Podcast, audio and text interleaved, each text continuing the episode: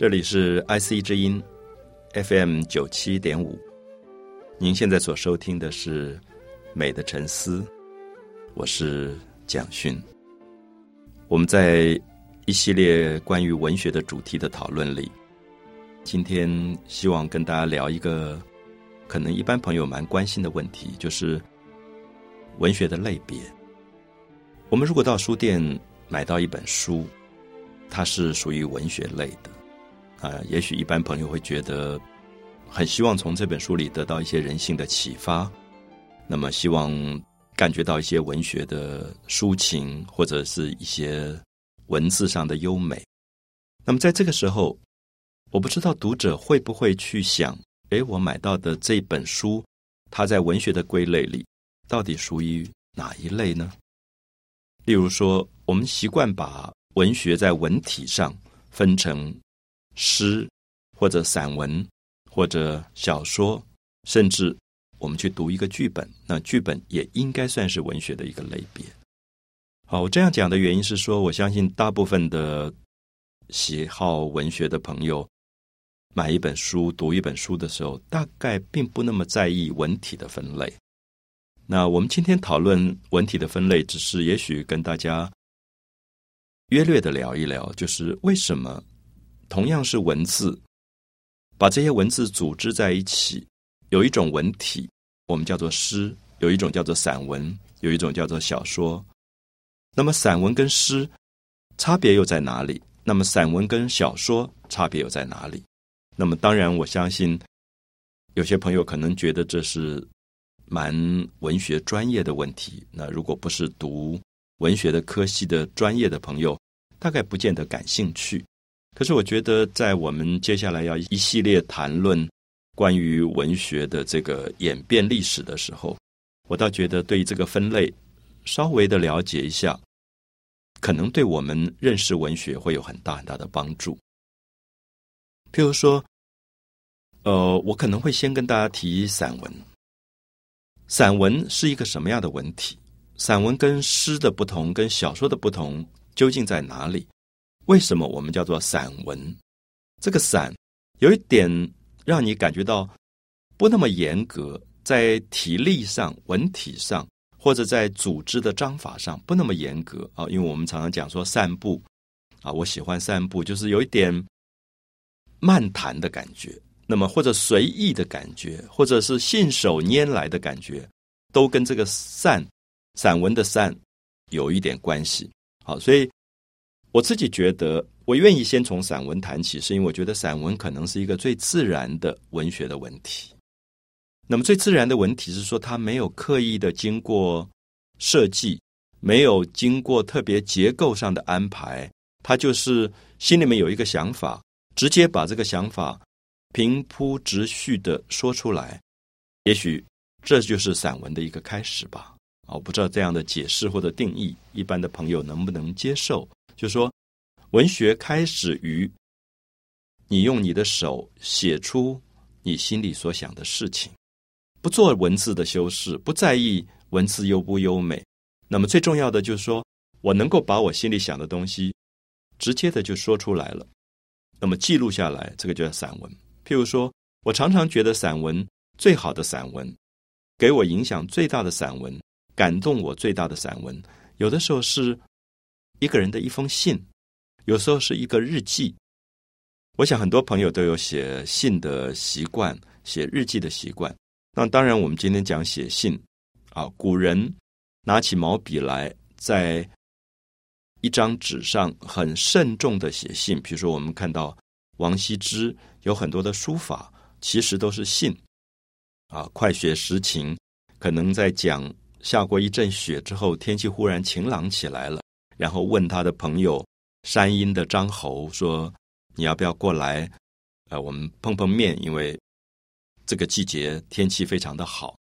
好，快雪时晴帖，我们现在叫做帖，是因为它是王羲之写下来的一封信。那么，我觉得这一类的文字基本上就是散文的基础，也就是散文的开始。那么，现在有些人写信已经不是用笔在写了。”那王羲之过去用毛笔很慎重的写信的习惯，可能现在都改变了。那么我们过去用钢笔写信、用铅笔写信、用圆珠笔写信，它的随意性更高。就是心里面想到，呃，一个朋友好久没见了，呃，问他你最近好不好啊，身体如何？那要不要来我们碰个头？或者写信说，呃，我最近发生了一些什么事情，跟朋友报告。其实都是散文。所以我觉得，基本上如果谈到文学里面散文的这个风格的话，我会比较从这一类的文体开始谈起。那么，对于更年轻一代的朋友来讲，现在在电脑上所谓的 email，其实是写信，就是我今天在键盘上打一封信给朋友传送出去，甚至不一定传送给一个人。现在年轻人很习惯打了一个信，讲讲最近自己碰到的事情，对一个事情的看法。他就可以同时发给几十个人甚至几百个人都可能的，啊，就是 email 的电脑上的一种特征。那么这种文体，很多人从比较传统的角度啊，我听到年纪比较长或者文学训练比较传统的一些朋友会指责，认为现在很多年轻人，呃，文字的能力越来越差，然后表达能力越来越差，书写的能力越来越差。那可能在电脑上，这种 email 的文字越来越随意，越来越粗糙。那其实我自己不抱持这样的看法，因为我觉得电脑、网络一样有文学性，只是它可能在这个工具的初期还没有办法完全的掌握好，或者说它的表达方式是跟过去用手来书写的确是不一样的。比如说，我自己在用电脑之前，我都是用书写的。我很讲究我的每一个字要写得很漂亮，我很讲究我每一个句子造句文法上要能够正确。可是今天当我在电脑上，我用电脑以后，比如说我用注音符号输入法，我打了一个音之后，我同时就会发现这个音底下好几个字会出来，它的确会影响到我我在选字的过程当中有新的创造出来，所以我会开始了解到今天的年轻的一。代，他在语言跟文字的模式上受到电脑网络的影响，的确会产生一个新的网络文学的形式。所以我会觉得，如果观察散文，不妨回到自己生活的周遭，观察自己每一天都可能书写的文字，可能是用电脑书写，可能用手书写，还有有些朋友到现在还有写笔记的习惯，写日记的习惯。那么，我觉得它应该都是最好的文学里的散文，因为特别是日记，不给别人看的时候，它保留了最多真诚的心事。我今天没有机会去看别人的日记，我想很多人的日记也不愿意给别人看。可是我自己重新翻阅我过去的日记，我一直觉得日记好像有很多我最美好的心事保留在里面，它的文体也是最自然的。那我称呼为最好的散文。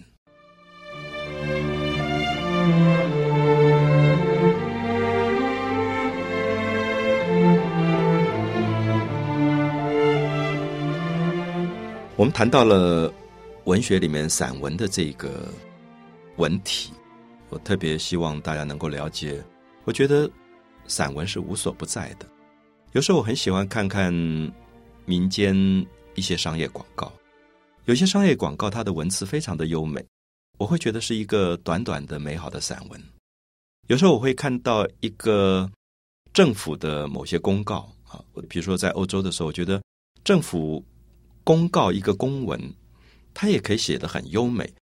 那忽然让我想到说，哎，公告其实也可以是一个散文，就是我们今天要公告一件事情，那如果没有受到很好的文学训练，它的文字。写的粗粗糙糙，大家看了以后产生很多的反感，所以我们常常对政府的政令啊、文告啊，我们都有很多的偏见，觉得那是不好的东西，就是作假的东西。可是其实我要指出来，就说，比如说在中国古代有一本书叫《尚书》，《尚书》里其实大部分保留下来的都是当时政府的政令，就是一个政府，它有很多的施政。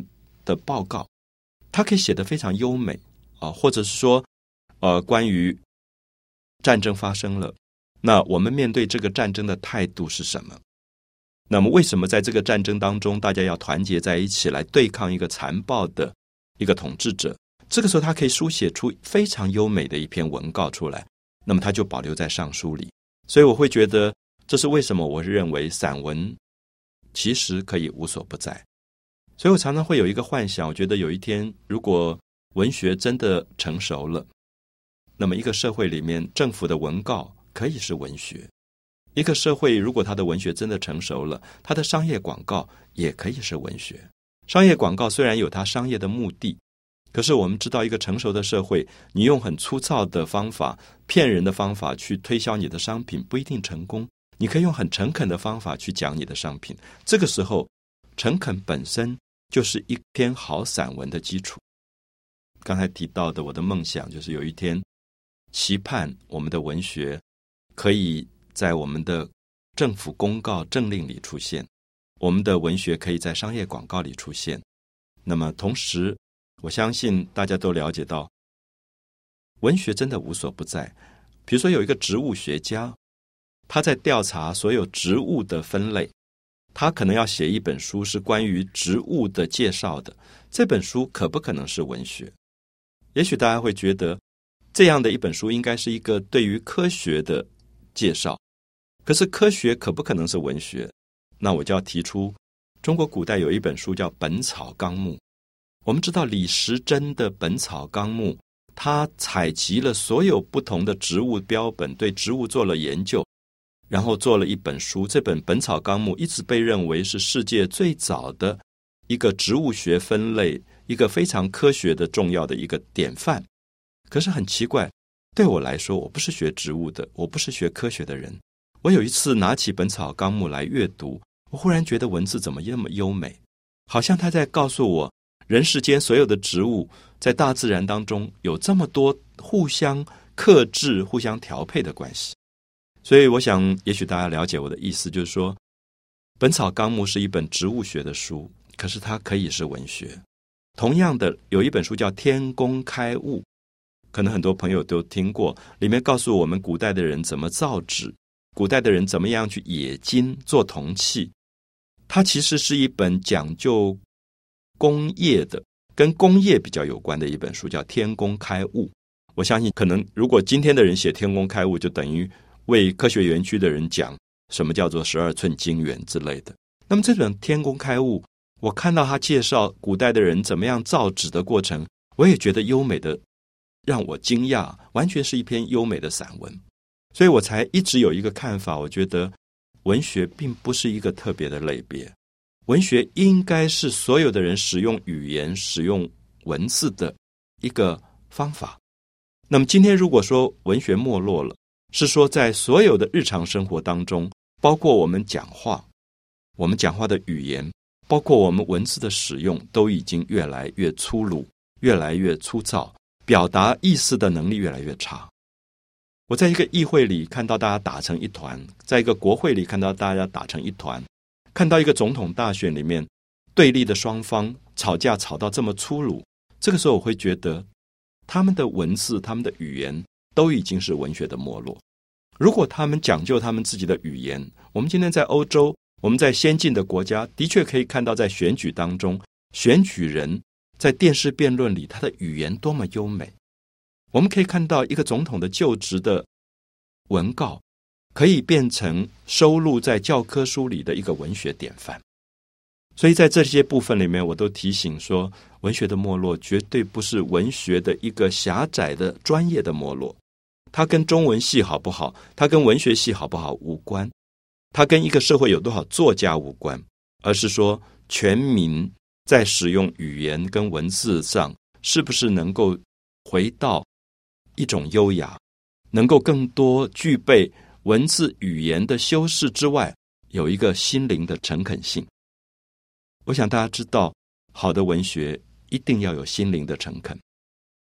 如果这个语言只是哄骗别人的，如果这个语言只是用来说谎的，如果这个文字公告出去都是有权谋的，当然它不会有文学性。好，所以我会希望。我们今天讨论到文学的散文的时候，我其实很盼望是所有的朋友们能够回到自己的自身，检查自己要寄出去的那一封信。当你要记“传送”两个字之前，再去阅读一次，感觉一下这个信对人性上会有什么样的影响，感觉一下自己所造的句子是不是有一些太过轻浮的地方、嚣张的地方，还是说它是足够诚恳的，然后再把它传送出去。所以我希望文学的讨论能够回到每一个个人的本质。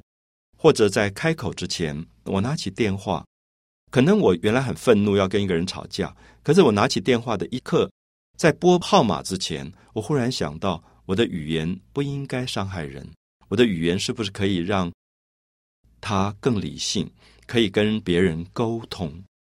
一个议会、国会里面会打成这个样子，是因为语言已经无法沟通了。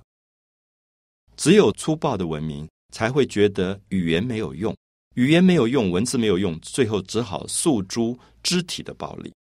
如果我们的社会里面到处都是肢体的暴力，当然相对讲起来，我们的文学真的在没落。所以我希望今天呼吁文学的重要性，是希望大家相信文学，不管在语言上的表达、文字表达，是因为他相信人类是一个文明的动物，所以他可以经由沟通，把这个社会带到更好的。一个方向去，也许今天文学的努力应该从这样的基础，再去呼吁大家共同来重视它。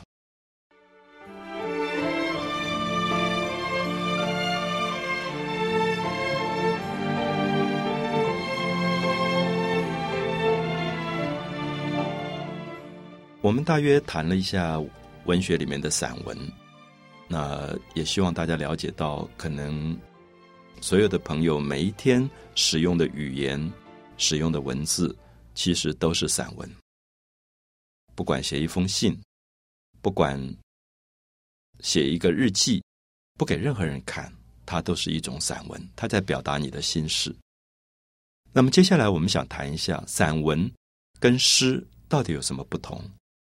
我不知道大家有没有听过一个名称叫做散文诗。在文学体例里面，就是说，它又像散文，又像诗的。那么，意思是说，散文跟诗之间好像也没有决然可以划分的一个界限。我如果问一个朋友说，什么叫做诗？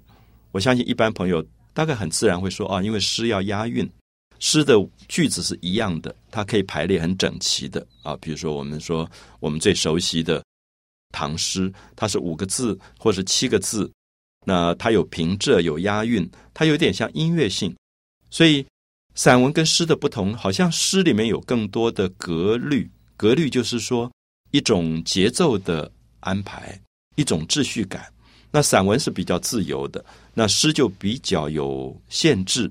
甚至我们说，小孩子读的“人之初，性本善，性相近，习相远”，它也是一种诗，因为它每一段都是三个字的节奏，而且它也押韵的。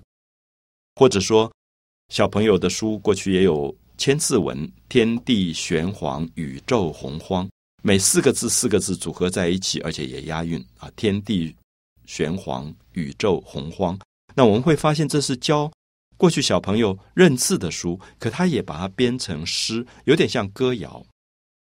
好，这样子大家可以了解到，歌谣本身歌词本身就已经是接近诗的一种文体。因为它音乐性比较高，那么同样的，我们就说，那散文它比较不那么在意音乐性，散文是一个比较平铺直叙的，只要把事情讲清楚就可以。可是散文当中当然也有差别啊。我们说散文的功能，第一个它有叙事的功能，它要把一件事情讲清楚；它有抒情的功能，它可以描绘他的心情；同时，它有议论的功能。它要讨论一个哲学上的议论，它也可以变散文，大概有这三种功能。很多朋友都读过像宋朝范仲淹写的很有名的一篇散文，叫做《岳阳楼记》啊。以前在教科书里常常会选这篇文章。那如果大家还记得这个教科书里读过的宋代最有名的散文《岳阳楼记》的话，你可以回想一下，《岳阳楼记》一开始说。滕子京，滕子京是一个人的名字。滕子京谪守巴陵郡，巴陵郡是一个地方，就是呃岳阳楼在的地方。他说，滕子京谪守，谪守是一个人本来做官，后来因为可能做的不够好，就被皇帝贬到什么地方去，这个叫谪啊。谪这个字是有点，就是不是升官，而是下降的意思。就是原来他做院长，就后来下降下来做部长，或者原来做部长，后来派到地方上做官的，叫折守。守有点像太守的意思，就是做那个地方官啊。滕子京折守巴陵郡，越明年啊，越就是经过一年。到了第二年，他就他到了巴陵郡去做官，可是只做了一年呢。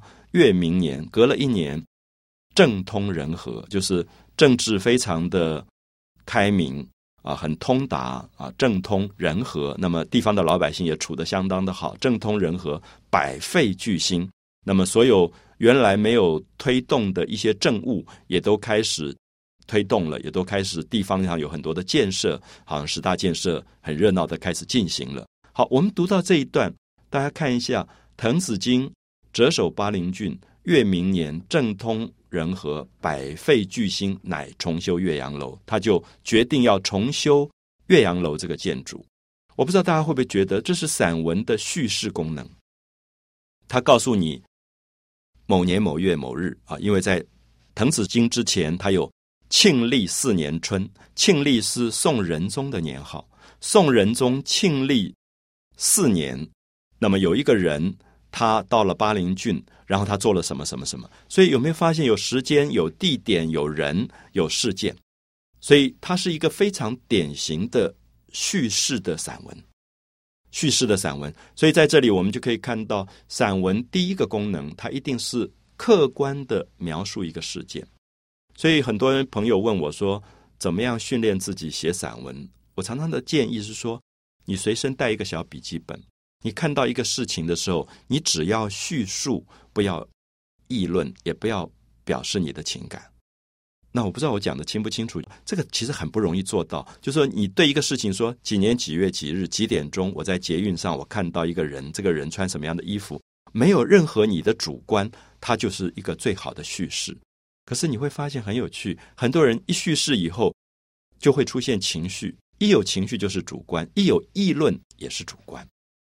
所以《岳阳楼记》这篇散文，它的前面是叙事，可中段的时候，他开始写风景。他说：“我站在岳阳楼上，于观夫巴陵胜状。我觉得巴陵郡最美的地方美在哪里？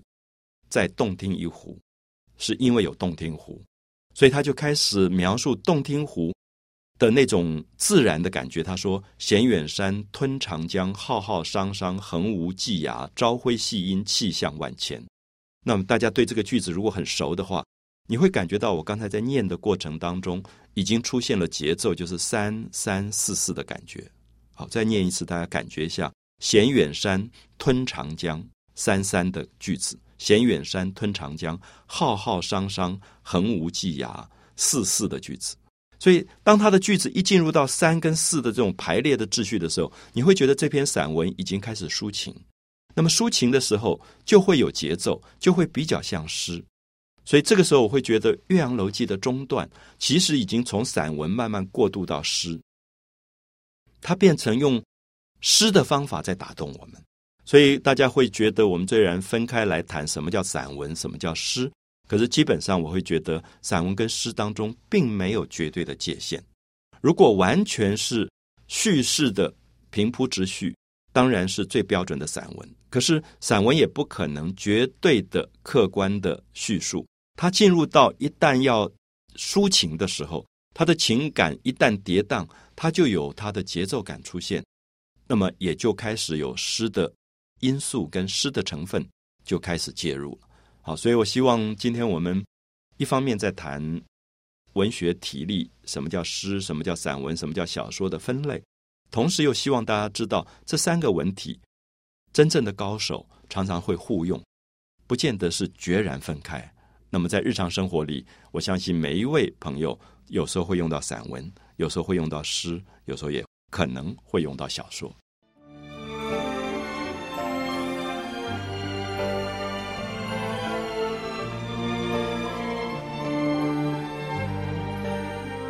谈到了文学的分类，谈到什么叫散文，什么叫诗。那下面我们同时也要谈一下什么叫做小说。我想以今天来看，文学的读者里面有绝大部分是小说的读者。可能有一些人年轻时候喜欢过诗，喜欢过散文，可是，在日常生活当中，现在我们会发现，如果在文学类别里被大家知道最多的，常常是小说。很多朋友在读《水浒传》，很多朋友在读《三国演义》，很多朋友在读《红楼梦》。很多人会买一本很畅销的书，这本书可能是一个小说。所以我相信，小说今天跟世界上所有的读者的关系远超过散文跟诗，因为散文我们刚才提到说，它有很多抒情的部分在里面，它比较有一些个人的心事。那么诗因为有很多的节奏，有很多的平仄，它也有它的难度。可是小说可以写到非常的浅白。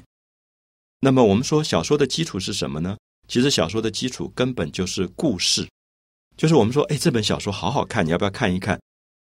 当我们听到有一个人说跟你推荐说，哎，这本小说好好看，一定要看的时候，他通常是说，因为这本小说里面有非常有趣的情节，他有。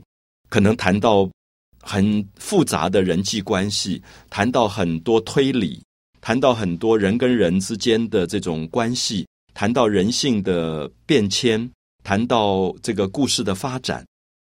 大家不知道有没有印象？有时候一个好小说，你读下去，你连吃饭都忘掉了，因为你想知道，哎，下面情节到底怎么发展。所以，我想这个部分是散文跟诗比较没有的，因为散文跟诗。比较重视文字跟语言本身的优美性，可是小说可以比较自由，它可以更自由。有些小说可以模拟人的讲话方式，比如说我们常常讲《红楼梦》是一部伟大的小说，因为《红楼梦》里面上上下下出现上百个人物，可是每一个人物的讲话的方式都跟另外一个人不同。我们如果把名字盖起来，我们一看。这一句话，我们就知道他是谁讲。我想读过《红楼梦》的人都有这样的印象，就是说林黛玉讲话的方法跟薛宝钗绝对不一样。薛宝钗永远讲话周到，不得罪人；林黛玉可能一出口就会伤到别人。那么这里面是有个人的性格在里面的。所以我们看到小说的有趣是，他观察人性，他观察到人性以后，他很真实的把这些人性呈现在。我们的面前，所以我们在阅读小说的过程里面，你会觉得它是一个最真实、贴近现实的文体，好像在让我们经历一个活生生的人世间的现象。所以在五四运动前后的时候，很多做社会改革运动的人，像梁启超，他们非常重视小说。他们从西方引进了很多小说，翻译了很多小说，是因为他们觉得小说是改变一个国民个性最重要的一种工具跟方法。这是我们一般没有想到。我们觉得小说读小说只是休闲。我今天不上班没事，我就读一本好看的小说。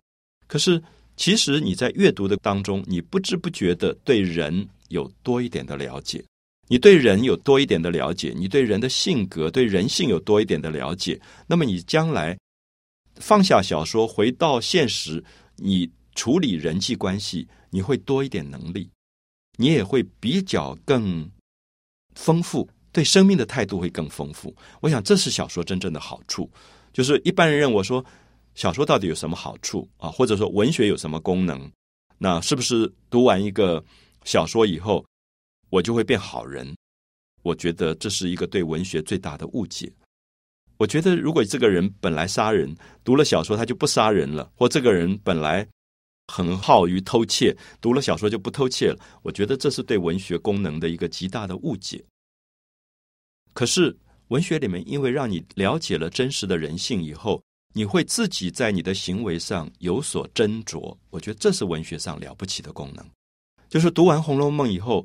我觉得在我的一生当中，常常在思考：我到底是谁？我是不是有林黛玉的洁癖？我是不是能够做到薛宝钗的雍容大度？我是不是像史湘云一样非常的率真？我是不是像妙玉一样，心里面纠结着很多讲不出来的一些郁闷的情感？那这个时候你会发现，妙玉也好，史湘云也好，薛宝钗也好，林黛玉也好，他们都是。人性里面的一种典范。所以，成功的小说提供的人性典范，使得读者在阅读的过程里面对人有了这么多了解以后，他对人性可以说完完全全掌握在手掌当中。他在处理人事的关系的时候，他就有一种能力。所以有时候我会跟很多朋友说，我觉得读小说是一个最好的管理学的训练。现在很多企业希望了解管理学。可是管理学有时候变成太刻板，变成一种教条，好像让你上两堂课、三堂课以后就懂得人事管理。我觉得其实是有一点骗人的，因为我不太相信管理这么简单。那么，凡是一个主管，大概都会有一个经验，就是你手下有几百人、上千人，那个管理是非常复杂。为什么？因为这几百人、几千人，每一个人都是一个个体，所以他们都有人性上的复杂。可是我们知道，一个主管如果他对于文学的小说了解，或者电影也是一样，或者戏剧，他多了解了人性以后，他在开会的时候，只要这个人发言，他大概就已经掌握出七八分，这个人大概在什么样的基础跟客观的观念上，你就懂得怎么去担待他，他不会变成一个教条式的管理，就说一是一，二是二。我想最好的管理其实是一种柔性管理，它是充分了解人的。而不是制度的。我们知道，任何制度都无法取代人性柔性的管理。所以，这是为什么我会觉得，在今天，当我讲到小说的时候，我特别觉得，一些好的企业其实是应该充分具备文学性的，绝对不是认为他们就要去读一些什么很困难的文学，或者去中文系修一些学分啊课程。我不是这样的讲法，我是觉得，一个真正的企业。其实就是一部小说。有时候我到一个大企业去参观，然后跟总经理聊聊天，董事长聊聊天，各个处长聊聊天，各个管理部门聊聊天，然后再吃饭的时候跟他们的员工聊聊天，我大概知道这个企业其实是一部小说。有的小说像《水浒传》，里面充满各种冲突，《红楼梦》很优雅，所有的这个人际关系的复杂矛盾。可能都掩盖在一个雍容大度的文字当中，没有呈露出来。所以我会觉得，试试看。今天我们讲到的文学的体力，讲到诗，讲到散文，讲到小说，我会觉得他其实今天在现代的社会里会扮演非常重要的角色。有的时候开会的时候，也许一首诗会比一大篇的论文更有力的感动你的员工或者股东。有时候，一个散文可以透露你的心事，而小说更能够帮助你去了解人。那我想，这才是我们今天谈文学分类的真正的目的。也希望这些文学的分类能够回到生活本身，帮助很多的朋友能够让文学跟我们的生活完全结合在一起。美的沉思，我是蒋勋。